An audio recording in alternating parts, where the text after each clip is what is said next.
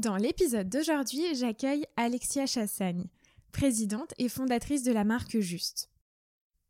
Si vous croyez au hasard, écoutez attentivement ça. Alexia est issue d'une famille où son père était dirigeant d'une société.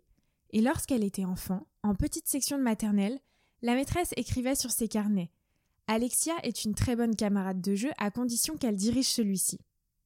Elle est née le 14 octobre, journée mondiale des fruits et légumes, mais pas que jour de la Saint-Just. Alors, tout portait à croire que le destin d'Alexia était tout tracé pour être à la tête de la marque Juste, n'est-ce pas? Alexia a un parcours riche en expériences. Un début de carrière chez Sarah Lee, Unilever, Spotless où elle a été actionnaire, Uncle, qui lui ont apporté des techniques et méthodes marketing et une pensée business. Avec Alexia, nous avons parlé du monde des startups et celles avec qui elle partage de valeurs fortes, des débuts de Juste Pressé, de la création de la marque à la commercialisation, de son rôle de chef d'entreprise et sa vision du management et des valeurs qu'elle véhicule auprès de son équipe, du marché des jus de fruits et des consommateurs, des produits de la marque Juste et ses engagements forts, mais aussi de toute la stratégie de la marque au global. J'ai énormément apprécié avec Alexia cet échange qui est un vrai cadeau une personne très humble, partageant son expérience riche en leçons de vie. Un dernier petit mot avant d'attaquer cet épisode. Si vous souhaitez soutenir le podcast et que vous écoutez cet épisode avec l'application Apple Podcast, n'hésitez pas à me mettre un petit commentaire ou une petite note. Ça compte énormément pour la visibilité du podcast et vous aurez fait par la même occasion votre bonne action de la journée. Je vous en dis pas plus et je vous laisse tout de suite avec l'épisode du jour. Alexia Chassagne, fondatrice de la marque Juste. Bonjour Alexia. Bonjour. Alors, je suis ravie de vous accueillir sur le podcast et pour être transparente, ça fait un moment que euh, je vous suis sur les réseaux. Donc, tout d'abord pour la marque, Juste Pressé. Donc maintenant, elle s'est appelée Juste, mais euh, on va en discuter un peu plus tard euh, pendant cette interview. Mais aussi pas que pour toi en tant qu'entrepreneur, en tant que femme entrepreneur même. je trouve que vous véhiculez une image extrêmement positive. Donc, on en parlait un peu en off. J'ai entendu que du bien de vous, mais aussi de votre entreprise. Et euh, vous soutenez des valeurs fortes, donc euh, qui sont euh, l'humain, à travers notamment vos posts sur les réseaux, mais aussi le courage d'avoir repris une entreprise qui traversait une période compliquée. Et puis pour les valeurs que vous portez avec fierté au sein de la marque Juste. Et je sens qu'on va passer un très bon moment de, discuter de tout ça. Bah, bah, en, tout cas, c'est quand même un préambule où là, là, si en fait, si j'étais à la télé, je, pense que mes deux joues seraient très très roses. Ah. Et voilà. Est-ce que derrière l'écran, vous avez les joues bien roses? C'est ça. Là, j'ai les joues très très roses et je suis, j'ai un grand sourire parce que forcément, quand on commence comme ça, c'est que du bonheur. Donc merci beaucoup. Bah oui, mais il le faut, je pense, encore plus dans cette période. Exactement. On a besoin d'optimistes et de positifs. Tout à fait. Et je vous propose de euh, commencer euh, en vous présentant, donc euh, pour que les auditeurs comprennent qui est derrière le micro, et puis également comment vous êtes arrivé aujourd'hui à la tête de la marque Juste? Ouais. Alors, je vais me présenter rapidement. Donc, donc je m'appelle Alexia, j'ai 46 ans, j'ai deux enfants. enfin, maintenant, c'est des ados. Donc, j'ai une fille qui s'appelle Mathilde, qui a 19 ans, et un fils qui s'appelle Victor, qui a 16 ans. J'ai un parcours qu'on dit atypique et pourtant moi je le trouve extrêmement banal. Mais voilà, j'ai une double compétence en fait. j'ai fait des études scientifiques et puis ensuite j'ai fait des études de commerce. Ça m'a donné l'occasion en fait de de me rendre compte que finalement dans la vie professionnelle quelle que soit son, expérience ou quelles que soient les études, euh, la façon de penser est à peu près euh, identique, euh, puisque en fait, quel que soit notre métier, on est confronté à des problématiques, on envisage un certain nombre de solutions, et puis le but c'est de screener des solutions et de trouver la meilleure, et finalement qu'on le fasse sur des expériences de chimie ou sur du marketing, la, la, démarche change pas tellement. Donc ça, voilà, ça c'est mon parcours de base. Après, bah, du coup, je suis allée dans des grandes entreprises. Essentiellement, j'ai commencé ma carrière chez Sara Lee, qui est un grand groupe américain qui n'existe plus, qui a été démantelé au moment des subprimes. mais qui était un groupe très intéressant parce que c'était un groupe qui était extrêmement entrepreneurial dans son approche. Et donc, il y avait beaucoup d'autonomie au pays, ce qui n'existe plus aujourd'hui hein, dans les grands groupes. énormément d'autonomie au pays. On a, c'est, une société qui laissait au pays le lancement de marques. c'est d'ailleurs comme ça que s'était lancé Sanex en Espagne, qui est maintenant une marque mmh. mondiale, mais qui était vraiment à l'origine une marque espagnole. Donc c'était un groupe que, dans lequel j'ai beaucoup appris. Euh, j'ai eu une directrice marketing extraordinaire qui, qui s'occupe maintenant de, YouTube, qui est Catherine Lévy, euh, qui était une ancienne de Procter, qui était une femme absolument euh, géniale, qui m'a appris beaucoup de choses en marketing. Puis Daniel Tira aussi, qui a été mon premier directeur marketing et qui a aussi une très belle carrière dans l'alimentaire.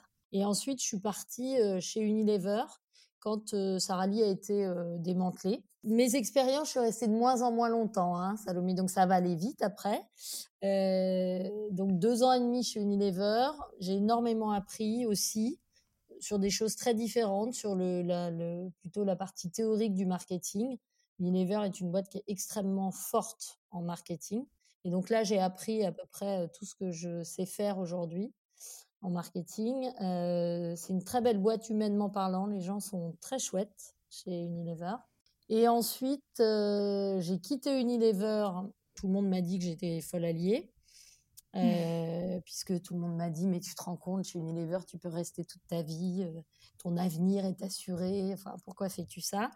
Mais moi c'est pas ce dont j'avais envie et donc je suis partie dans un LBO qui s'appelait Spotless qui détenait au Écarlate j'ai été actionnaire. Je suis pas restée longtemps, euh, mais j'ai appris euh, en fait une partie du, métier d'investissement. C'est-à-dire, euh, bon, d'abord les managers étaient actionnaires, donc moi j'ai été actionnaire de ce, de ce LBO. Et donc j'ai effectivement appris à voir comment est-ce que un dirigeant fonctionnait avec ses actionnaires, avec ses fonds, quels étaient les rapports de force. donc ça, ça m'a beaucoup appris. J'ai fait un petit passage qui était, euh, entre guillemets, euh, une erreur de casting euh, chez Henkel. J'ai cru que j'allais être bien chez Henkel et puis finalement, ça a duré six mois. Et voilà. Et donc ensuite, après ça, je me suis dit bon ben les grands groupes c'est plus pour moi. Je l'ai toujours su, hein, je le sais depuis que je suis toute petite. J'avais un papa qui était qui dirigeait une société, donc je crois qu'au fond de moi j'ai toujours su que je voulais être.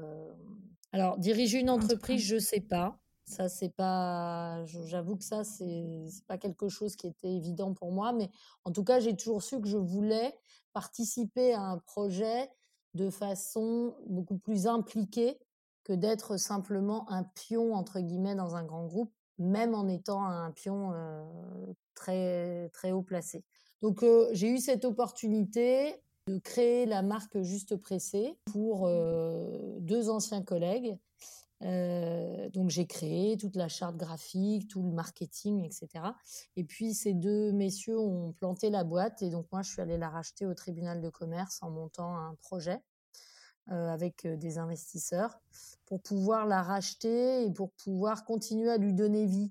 Voilà, j'ai coutume de dire que j'ai eu quatre enfants entre guillemets, j'en ai eu deux vrais qui sont des merveilles.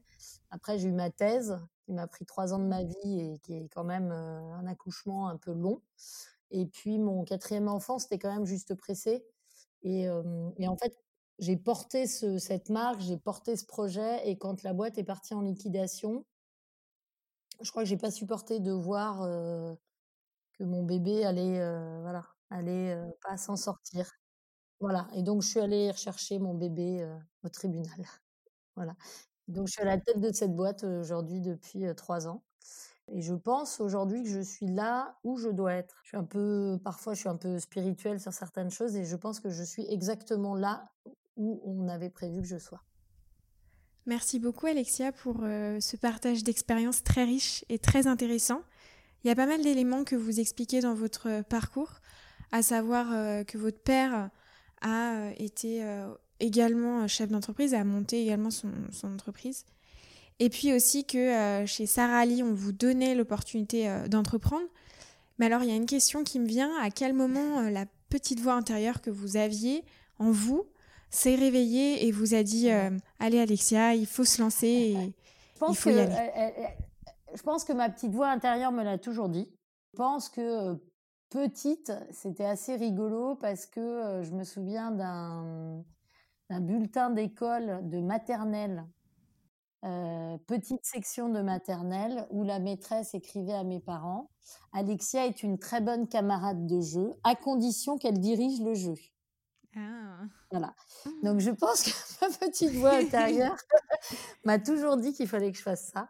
Après, il y a un problème de confiance chez les femmes. Euh, dont j'ai beaucoup de mal à savoir s'il est euh, culturel ou, ou inné. Ça, c'est encore une grande question philosophique euh, que je me pose. Oui. Euh, parce que euh, moi, pourtant, j'ai été élevée. j'ai une autre, j'ai une sœur. On n'est que deux filles et on a vraiment été élevées comme des des winneuses, quoi. L'éducation fait beaucoup. Ouais, l'éducation fait beaucoup, mais alors pourtant, je, je, il y avait un côté de moi qui me disait que je n'avais pas de légitimité à être chef d'entreprise. Donc ma petite voix d'un côté me disait il faut y aller, et de l'autre, je me sentais pas totalement légitime à le faire. Et d'ailleurs, la première façon que j'ai eu d'entrer dans une société, ça a été d'être actionnaire chez Spotless et ensuite d'être actionnaire aux côtés, euh, alors sur la toute fin de l'aventure, mais aux côtés des, deux associés avant, avant de prendre la direction de la boîte. Mais dans un premier temps, je ne me sentais pas cette légitimité à, devenir euh, patron, entre guillemets. Et même encore aujourd'hui, c'est moi quand les gens m'appellent ou Madame la présidente, parfois je mmh. me demande à qui on parle en fait. Euh, donc, je crois que il y, a une grande différence entre la petite voix qui vous parle et, euh, et le fait de passer à l'action. Et moi, je pense que c'est un hasard. Alors, euh, je pense que les, planètes se sont alignées à un moment donné pour que ça arrive parce que c'était mon destin. Euh, mais je, pense que c'est quand même un hasard qui m'a qui m'a mené là, même si je vous dis au fond, je le savais depuis le début, mais il manquait un déclic pour que pour que je passe. Et c'est peut-être ça aussi qui vous a poussé, en tout cas, à travailler d'abord dans des grands groupes pour vous forger une certaine expérience et pour se sentir plus légitime, vous pensez? Ouais, c'est, je pense que c'est euh, les grands groupes m'ont apporté.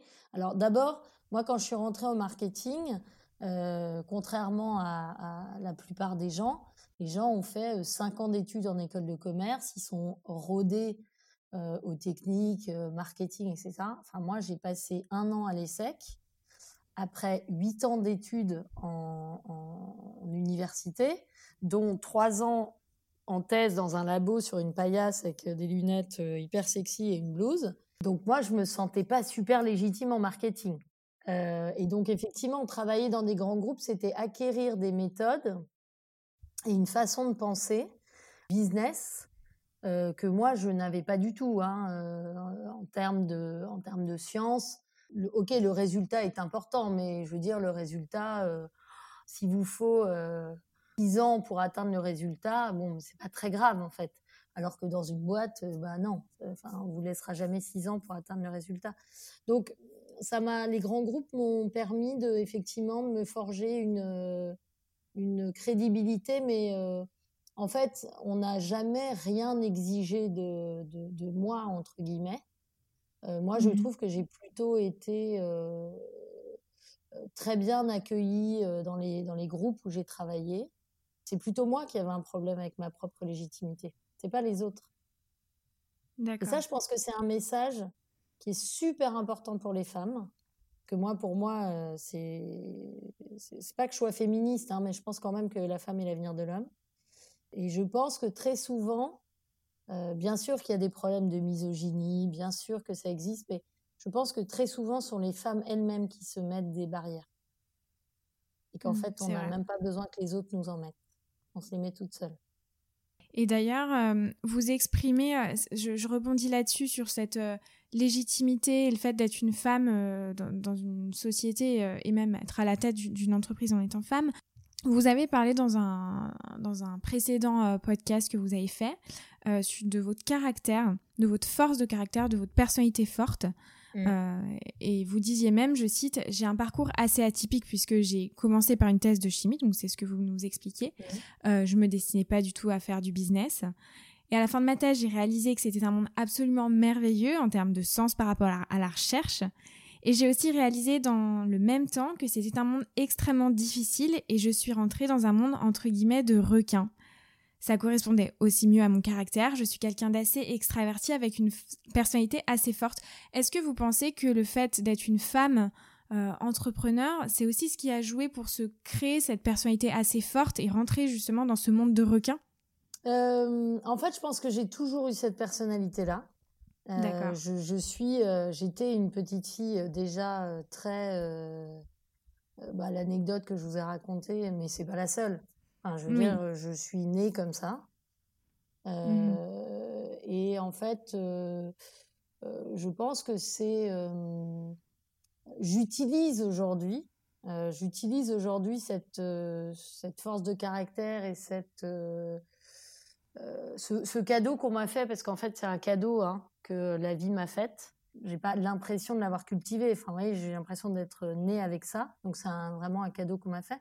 Mais moi, j'essaye de l'utiliser aujourd'hui à bon escient. Euh, et j'essaye aussi de l'utiliser pour que dans ce monde euh, du business, euh, qui est alors qui est un monde de requins, mais alors oui, c'est un monde de requins. Ça, je... Maintenant, moi, je suis quand même très, très étonnée dans le monde des startups. Je trouve que euh, il y a quand même, euh, on partage quand même tous des valeurs très humaines. et je, alors ça va être, je pense, assez dur pour certains, mais je ne trouve pas autant de requins que dans les grands groupes où je suis passée. Je trouve que chez les entrepreneurs, il y a un côté Peut-être après que quand ils réussissent, ça devient des gens puants. Ça, je ne sais pas. Moi, euh, tous les gens que je croise aujourd'hui, on est tous dans le même cas, donc on est tous euh, en train de se battre euh, tous les jours pour, pour sauver nos bois, tous les faire grandir, etc. Mais en tout cas, moi, je, rencontre beaucoup de gens avec qui je partage des valeurs. Est-ce que c'est un monde de requins? Oui, le business. De toute façon, la vie, la vie est très dure, moi, je trouve. Hein. C'est vrai. Je trouve que d'une façon générale, l'être humain est pas très bienveillant avec son voisin. Voilà. Donc euh, moi j'utilise mon caractère et j'essaye de le mettre au service euh, de euh, encourager les femmes à prendre leur vie en main, encourager les femmes à entreprendre parce qu'elles ont autant d'idées, elles sont aussi intelligentes, elles sont aussi fortes et elles sont souvent, bon, je suis désolée, mais plus courageuses que ces messieurs. Euh, et moi, j'essaye de les encourager euh, au travers de, de, réseaux de femmes, au travers de, de réseaux que j'essaye de faire bouger. J'essaye de faire bouger les lignes pour que, pour montrer que c'est possible. Mmh. Voilà, c'est possible de faire ça. Et il faut pas seulement avoir mon caractère, euh, voilà, mon gros caractère. Si vous le voulez bien, on va juste revenir euh, sur juste revenir sur l'histoire de Juste Pressé. Quand vous avez quitté l'entreprise Enkel, donc il y a des anciens collègues avec un background commercial qui vous consultent pour la création de l'entreprise euh, sur des sujets marketing, donc à savoir la création de marque, la personnalité, ses valeurs, le packaging. Euh, comment vous vous y êtes prise? Ah. Est-ce que vous vous êtes fait accompagner? Comment vous avez défini en fait ces éléments qui sont quand même majeurs à l'entreprise? Oui, alors c'est moi j'ai appliqué euh, ce, ce, que j'avais appris chez, euh, chez Unilever, euh, qui est encore une fois une très grande école de market. donc j'ai fait une analyse du marché.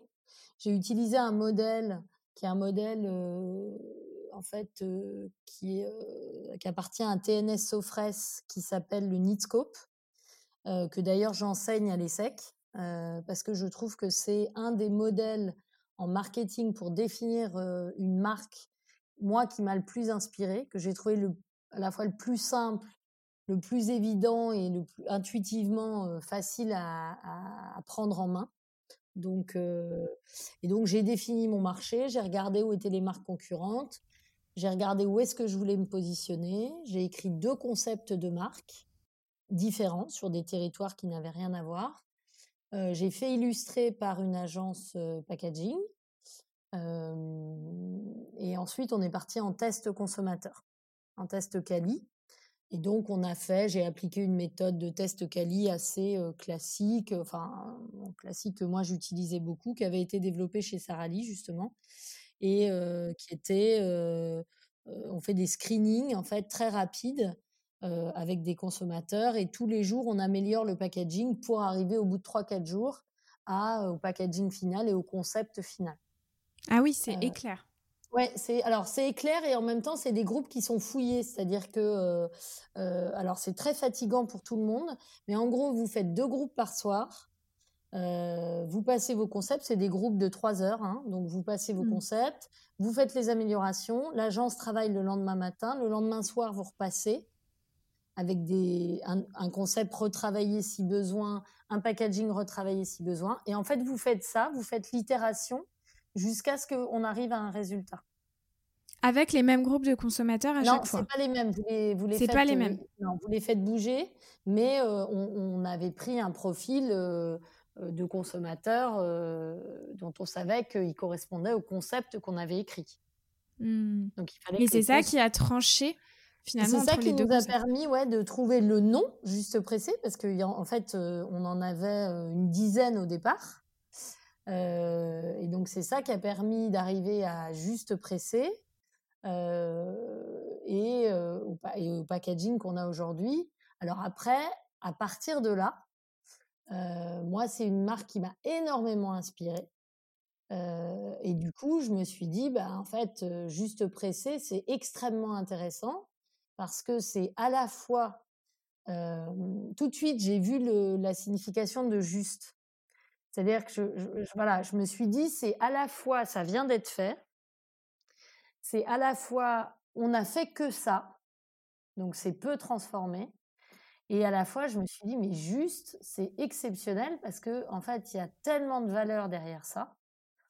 Qu'il faut que voilà qu'il faut qu'on le développe. Alors après, quand j'ai repris la boîte au tribunal de commerce, il a quand même fallu un certain temps euh, d'abord pour redévelopper la société, pour repartir, parce qu'une boîte qui est en liquidation judiciaire, c'est pas évident à faire repartir. Hein.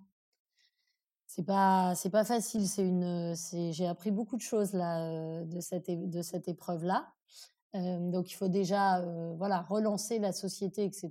Et puis là, récemment, on a dit bon, bah, là, on peut passer à un nouveau niveau de notre stratégie marketing qui consiste à dire, on garde nos marques euh, produits, parce que pour nous, c'est très important d'être légitime sur chacun des marchés où on intervient. Que sur chacun des marchés, il faut que le consommateur comprenne euh, l'unicité de, du produit qu'il achète. Mais il n'empêche que quand on communique, maintenant, on communique sous juste, au plus près de la nature, pour que, en fait, chaque communication qu'on fasse sur une marque puisse faire un effet, ce qu'on appelle en marketing un effet de halo sur l'ensemble des autres marques. Le, 7 août, euh, donc vous devenez euh, chef d'entreprise. Mmh. Est-ce que vous pouvez nous parler de, votre métier? Enfin, ça, ça a quand même bouleversé euh, votre vie, j'imagine. Et, quel est finalement votre rôle? Quel est votre quotidien avec votre équipe? Enfin, racontez-nous un peu les, dessous. Alors, il y a, en fait, il y a, beaucoup de choses dans le métier de chef d'entreprise. Euh, d'une société, euh, une petite société, parce qu'en fait on est une petite société. Donc en fait, vous faites euh, à la fois la stratégie de votre société, vous faites le financement de la société, donc il faut vous assurer qu'il y a toujours des sous dans la société. Vous devez être le leader et le visage de votre société aussi bien à l'extérieur qu'à l'intérieur. Donc il faut emmener les équipes derrière vous. Et à la fois, euh, vous faites le café, vous videz la poubelle et euh, vous remettez de l'encre dans l'imprimante. Voilà. Donc, oui, bah oui, forcément. Donc voilà. Donc en fait, c'est c'est ça qui est génial et c'est ça, je crois, qu'il ne faut jamais oublier. Et, euh, et quelle que soit la taille que prendra cette société, je dis toujours à, Sophie, qui est mon, associée, et, qui est une fille extraordinaire, je dis toujours, même si on grossit beaucoup, il faudra toujours qu'on se rappelle du moment où on a vidé la poubelle. Parce qu'en fait, il faut pas perdre pied avec la réalité qui fait que être chef d'entreprise, euh, ça n'est qu'un maillon de la chaîne. Ok, vous êtes peut-être le visage, ce que vous voulez, mais vous n'êtes qu'un maillon de la chaîne.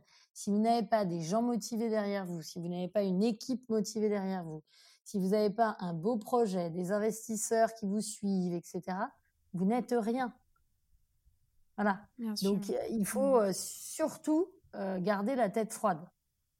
Mmh. Voilà, donc il faut se rappeler régulièrement du moment où on a vidé la poubelle. C'est important. Et ça, ça fait partie de vos valeurs fortes. Et quelles sont les valeurs que vous véhiculez auprès de votre équipe et qui comptent pour vous au niveau du management? En fait, je travaille avec mon équipe comme j'élève mes enfants. Mmh. C'est-à-dire euh, le Ça fait une grande famille hein, entre la marque, euh, les salariés. J'ai un nombre de gens, c'est incroyable. Euh, non, en fait, c'est des choses qui sont pour moi hyper importantes. Le, sens des responsabilités. Le sens des responsabilités, ça implique de donner aux gens le droit d'échouer. Mmh. Si vous voulez que les gens prennent leurs responsabilités, il faut que vous les laissiez essayer et échouer. Et donc ça, c'est comme ça que je, c'est comme ça que j'élève aussi mes enfants. Euh, ça veut dire vous avez le droit d'essayer, vous avez le droit d'échouer. Euh, il faut réessayer. Euh, quand vous réussissez, il faut encourager les gens. Ça, c'est hyper important. En France, on n'encourage pas assez les gens. Ah, aux États-Unis, on vous dit amazing pour n'importe quoi. Vous avez fait le café, c'est amazing. Donc c'est aussi n'importe quoi. Euh, mais en France, on n'encourage pas les gens. Vous faites un truc, on vous dit du bout, des lèvres, mmh, bien. Euh, et du coup, vous voyez, c'est le début de l'interview. Euh, je ne suis pas à l'aise avec le fait que vous me disiez des choses mmh. gentilles. Mais je pense que c'est important aussi, enfin, sans en faire trop, il faut reconnaître quand les choses sont bien. Exactement. Et donc nous, c'est ce qu'on fait avec nos équipes. Vous faites des choses bien, on vous le dit. Vous vous trompez, c'est pas grave. C'est du management de l'humain. C'est ouais, c'est du. Enfin, moi pour moi c'est euh, assez élémentaire en fait. C'est on de, c'est devrait le management, ça devrait tous être comme ça parce qu'en fait, euh, euh, moi j'apprends mon métier tous les jours. Hein. moi, je, on n'est pas chef d'entreprise. Hein. Vous voyez, on ne sait mmh. pas, c'est, faux. Les gens qui vous disent ça, c'est pas vrai. On ne naît pas chef d'entreprise, on le devient. donc en fait, je suis, j'ai une courbe d'expérience du chef d'entreprise qui est la même que la courbe d'expérience de mes, de mes employés sur leur poste. Euh, la seule différence, c'est que moi, a priori, j'ai personne qui me juge. Euh, mais du coup, il faut que j'ai avec eux la même bienveillance que celle que j'aimerais qu'on ait avec moi. Parce que moi, quand je me trompe, personne me dit euh, tu t'es planté, mais moi, je m'en rends compte. Hein. Moi, je sais que j'ai fait une erreur et je me suis trompée. Donc voilà, il faut, il faut, euh, ça c'est hyper important, moi je trouve, le sens des responsabilités, l'autonomie. Alors attention, l'autonomie, ça veut pas dire l'indépendance, faut pas confondre. Euh, j'ai souvent eu dans ma carrière euh, des équipes à qui j'ai dû expliquer la différence entre l'autonomie et l'indépendance. on rend quelqu'un autonome. Euh, ça veut dire quoi? Ça veut dire que c'est comme un enfant et moi j'aime bien ces images parce qu'en fait je les trouve très humaines. Euh, si vous dites à un bébé euh, qui marche à quatre pattes, tiens regarde maman se lève et elle marche et il faut que tu fasses comme maman, il y a zéro chance qu'il y arrive votre enfant, il va falloir bah, l'aider en lui accrochant une main, et puis après, il va péniblement marcher, vous allez lui tenir les deux mains, puis un jour, vous allez lui en lâcher une, et puis un jour, il va marcher tout seul. Bah, quand vous avez un, quelqu'un dans votre équipe à qui vous devez apprendre quelque chose, moi, j'ai trop vu des managers dire, tiens, tu feras ça. Oui, mais enfin, si tu lui as pas expliqué comment le faire, si tu veux, il ou elle ne va pas y arriver du premier coup. Ah ben, je lui ai demandé de le faire, il ne l'a pas bien fait. Bah non, bah non, forcément, il ne sait pas comment faire. Je pense que c'est aussi donner la chance et il y a beaucoup de jeunes sur le marché du travail qui, qui, ont du mal à trouver des premières expériences parce que si on donne pas la première chance, la première expérience, on l'aura jamais. Et ça aussi, c'est un vrai, vrai sujet. Oui, il faut donner sa chance, il faut laisser les gens, franchement, se planter. Alors, il n'est pas question de laisser quelqu'un se planter 20 fois, hein, ça n'aurait pas de Bien sens. Bien sûr. Euh, mais voilà, faut laisser les gens se planter, faut laisser les gens se relever, euh, faut les encourager, faut les autonomiser, euh, et puis après, il faut leur donner la passion de l'entreprise. Mmh. Enfin voilà, c'est euh, après ça, c'est mon rôle à moi pour le coup, que les gens qui bossent dans la boîte, ils aient envie pour des raisons de sens, mais aussi parce qu'ils gagnent leur vie correctement, parce qu'il faut faut pas non plus occulter cette. c'est pas parce qu'on bosse dans une start-up qu'on est obligé de tirer le diable par les par les trois bouts voilà, nous, ils sont payés correctement et dès qu'on peut les augmenter, on les augmente. mais voilà, il faut qu'ils aient du sens à travailler et il faut qu'ils soient rémunérés correctement. Voilà. Bien sûr. je, pense qu'avec ça, on a un cocktail qui est relativement bon et puis bah, on les écoute. voilà, moi je, moi je vais très rarement sur le terrain parce que j'ai pas le temps. Euh, et donc, bah, quand j'ai une question sur qu'est-ce qui se passe en magasin, je n'invente pas la réponse. J'appelle mes gars et je leur demande ce qui se passe. Quoi. Euh, et ils m'apprennent des choses. Donc, il faut accepter que le chef d'entreprise, c'est pas, euh, c'est pas Dieu, quoi. Il détient pas la vérité absolue. Il a aussi besoin de, de, de toute son équipe pour arriver à faire un bon diagnostic de ce qui se passe et à prendre les bonnes décisions. Si vous le voulez bien, on va parler euh, du business et de la marque juste. Et j'aimerais prendre un peu de hauteur et avant de rentrer dans le vif du sujet et parler du marché, je pense que c'est hyper important de contextualiser. Est-ce que vous pouvez nous donner des éléments sur euh, le marché des jus de fruits? Il me semble que c'est votre premier produit, votre cœur de, métier, si je ne me trompe pas. Oui, c'est ça. Je voudrais savoir comment est, structuré le marché. Quelles sont les attentes des consommateurs euh, Quand est-ce qu'ils consomment des jus de fruits? Alors, le, marché, globalement, si on prend l'ensemble des marchés qu'on appelle des boissons à base de fruits, c'est à peu près 2 milliards. Euh, voilà, donc 2 milliards. Il y a 1 milliard 4 qui, qui est de l'ambiant. L'ambiant, c'est ce que vous trouvez euh, dans les rayons, dans l'épicerie, euh, pas frais. Il y a environ 600 millions qui est de, du frais. Alors bon, on appelle ça du frais, c'est plutôt des, dans la majorité des cas, c'est plutôt des produits réfrigérés. Oui. Euh, donc je vous expliquerai un peu la, grande différence. On va dire que globalement, euh, le marché euh, de, l'ambiant baisse, le marché du frais augmente. Il y a une tendance de fond qui consiste à une, un, focus de plus en plus grand, y compris dans le marché ambiant, sur des produits plus sains. Donc, ce qu'on attend, ce qu'on appelle les purs jus, c'est pas des produits dans lesquels on a ajouté du sucre et ce ne sont pas des produits dans lesquels on a rajouté de l'eau à du concentré. Voilà. Oui. Globalement, c'est à peu près les grandes tendances. en termes de, de fruits, l'orange fait 55-60% du marché. Ce qui est quand même une aberration si on pense au fait qu'il y a 40 euh, ans, l'orange était le produit de luxe qu'on offrait à Noël. C'est vrai. Donc, on a fait de l'orange un produit de grande consommation ordinaire et tous les matins sur la table du petit déjeuner. Ça a des conséquences sur pas mal de pays parce que en fait les oranges ne, poussent pas à part en Espagne, un peu en Espagne et en Grèce.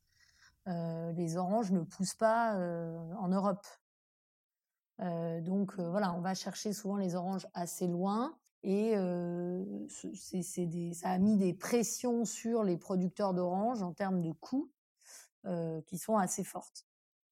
le consommateur, qu'est-ce qu'il recherche aujourd'hui? De plus en plus des produits de santé bien-être sur le marché des jus de fruits, c'est-à-dire euh, des produits qui peuvent lui apporter des bénéfices fonctionnels au-delà du simple plaisir du goût.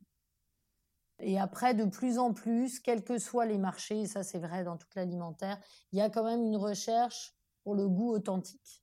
Alors dites-nous un peu les produits que vous avez justement dans vos... Alors on a, on a du classique, hein, on a de, l'orange. Les pommes, on en a deux variétés. On a une variété qui est de ce qu'on appelle de la pomme cloudy, euh, donc qui change au fur et à mesure de l'année parfois, on a de l'Ariane.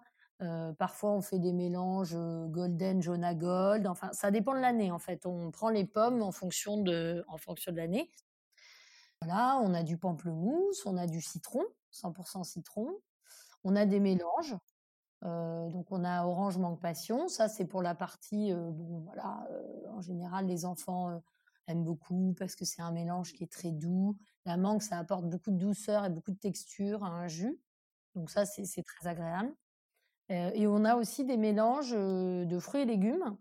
Et donc nous on les développe avec l'idée que il faut que ça soit buvable par des enfants.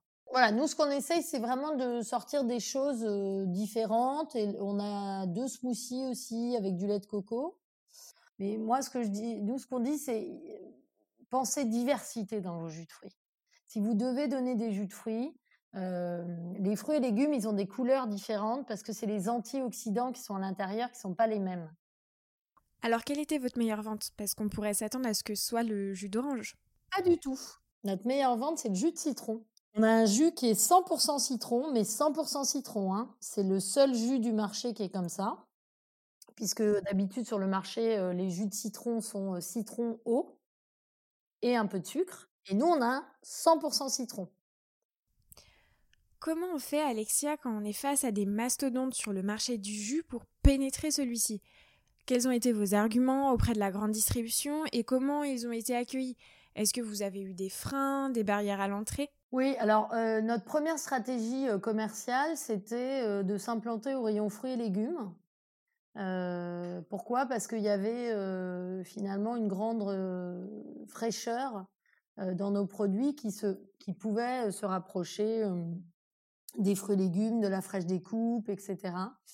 Bon, toutes les enseignes n'acceptent pas cette implantation, ce qui est un petit peu dommage parce que finalement, ça permettrait de faire vraiment la différence entre les jus frais réfrigérés, qui sont des jus transformés et qui ont été pressés il y a plusieurs mois. et donc voilà, nous, nous tout notre, tout notre enjeu commercial reste encore aujourd'hui d'expliquer à la grande distribution qu'il faut nous sortir du marché des jus frais, ou qu'en tout cas, si on doit rester dans le marché, il faut nous mettre dans un corner à part euh, pour faire comprendre euh, à tout le monde qu'on n'a pas le même produit. Ça ne veut pas dire que les autres c'est pas bien, c'est pas ce que je suis en train de dire. Ça veut juste dire qu'on ne vend pas le même produit. Voilà. Et d'ailleurs, c'est pas au même prix. Après, comment est-ce qu'on convainc Nous, c'est très simple, euh, très peu de blabla.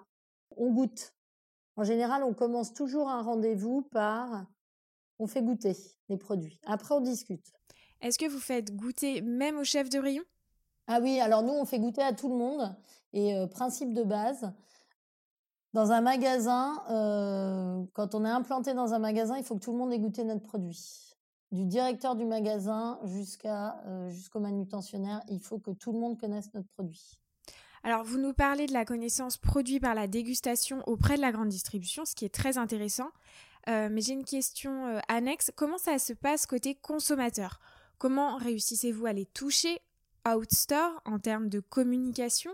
Est-ce que vous privilégiez certains canaux de communication? Et comment on fait finalement quand on est une start-up avec peu de budget face à des grands groupes qui peuvent, j'imagine, monopoliser les réseaux? C'est quoi la, recette magique? Nous, notre premier euh, vecteur de communication, ça a été les magasins. Donc, euh, on a beaucoup investi sur les magasins au travers d'animations qui étaient faites à la fois par des agences, mais aussi par nos commerciaux. Nos commerciaux, ils ont, euh, alors aujourd'hui c'est un peu différent, mais à l'époque, ils avaient, quand on a commencé, ils avaient l'obligation de faire une animation par semaine. Voilà, donc après, ça voulait dire aussi PLV. tout était vraiment concentré sur le magasin. Là, ce qu'on essaye de, de, mettre en place, parce qu'on a fait une levée de fonds et qu'on a un peu plus de moyens, c'est de faire une stratégie, ce qu'on appelle de drive to store. C'est-à-dire que maintenant, il faut que les gens aillent en magasin pour chercher nos produits on essaye de mettre en place de la communication qui a du sens pour que le consommateur, quand il rentre en magasin, il se dit je vais chercher juste pressé. Ce qui est très différent, puisque c'est un achat qui est finalement listé, qui est mis sur sa liste de courses, qui est intentionnel, alors que jusque-là, on avait plutôt un achat d'impulsion. Euh, donc là, c'est ce qu'on est en train de mettre en place euh, depuis euh, assez peu de temps, puisqu'on a fait une levée de fonds post-Covid. Hein. Nous, on a fait une levée de fonds juste après le Covid, au mois de juin. et donc là, on est temps de mettre notre stratégie en place. On a commencé le 14 octobre, parce que c'était le jour de la Saint-Just. et que ça nous paraissait être une, bonne journée. Il se trouve que par hasard, mes parents ont eu la bonne idée de me faire naître le jour de la Saint-Just. Donc c'est aussi mon anniversaire. Les planètes sont complètement alignées. Et c'est la journée mondiale des fruits et légumes. Alors là, je, bon, voilà, là, je sais pas quoi dire à mes parents. Les planètes étaient alignées. Il faut les remercier. Bah voilà, on a la recette. On a la recette. voilà, c'est ça. Donc si vous êtes né le jour de la Saint-Just, euh, voilà. Mais non, non, en fait, on, on, a, voilà, on a vraiment lancé ça pour expliquer aux consommateurs notre démarche, ce qu'il y a derrière, les gens qui ont derrière, euh, parce qu'une entreprise, c'est avant tout des gens au niveau de la société, mais aussi au niveau de vos partenaires. Et, on explique notre démarche euh, très simplement, en étant euh, très transparent. Euh, donc là, on va expliquer par exemple, tout, sur tout 2021, on va dire à chaque fois au consommateur, quand il boit un jus, d'où viennent les oranges. Voilà, donc là, ce mois-ci, elles viennent, elles viennent d'Égypte, de, là, c'est plutôt de Grèce. Là, maintenant, attention, on passe en, en orange de l'hémisphère sud. Euh, donc vous n'êtes pas obligé d'avoir envie de boire des oranges qu'on fait 10 000 km. Euh, c'est pas obligatoire. Nous, on vous le propose, mais en même temps, on vous l'explique. Et donc ça, il faut être transparent, il faut dire aux gens comment ça se passe. Et peut-être qu'il y a des gens qui, à ce moment-là, vont se mettre à boire du jus de pomme. Eh bien, tant mieux. Tant mieux. En plus, ça, ça, ça favorisera la diversité des antioxydants. On en revient à mon histoire de départ. Oui, oui, complètement. Après, c'est un cercle vertueux et je pense que le consommateur est en attente de ces informations-là. Mais il y a une vraie méconnaissance de ces informations, comme euh, par exemple sur le marché des jus de fruits. Je vais conclure ce podcast par une dernière question. Euh, majoritairement, le podcast est suivi par des jeunes qui travaillent pour la plupart en marketing ou dans le commerce ou dans des secteurs touchant de près ou de loin à l'agroalimentaire. Est-ce que vous auriez un conseil à donner à tous ces jeunes qui vivent une période euh, relativement complexe? Ou alors, euh, voilà, un conseil que vous, vous auriez aimé avoir en étant jeune, euh, qu'on vous donne? Moi, moi je, je, en fait, je, comprends leur désarroi. Après, euh, moi, je, suis d'une génération, moi, je suis de la génération qu'on appelle sacrifiée. Hein. On a tout connu. moi, quand je suis rentrée sur le marché du travail, c'était catastrophique. Hein. Il y avait un taux de chômage à 12 ou 13 Donc, en fait, ce qu'ils vivent aujourd'hui, c'est une période qui est très difficile.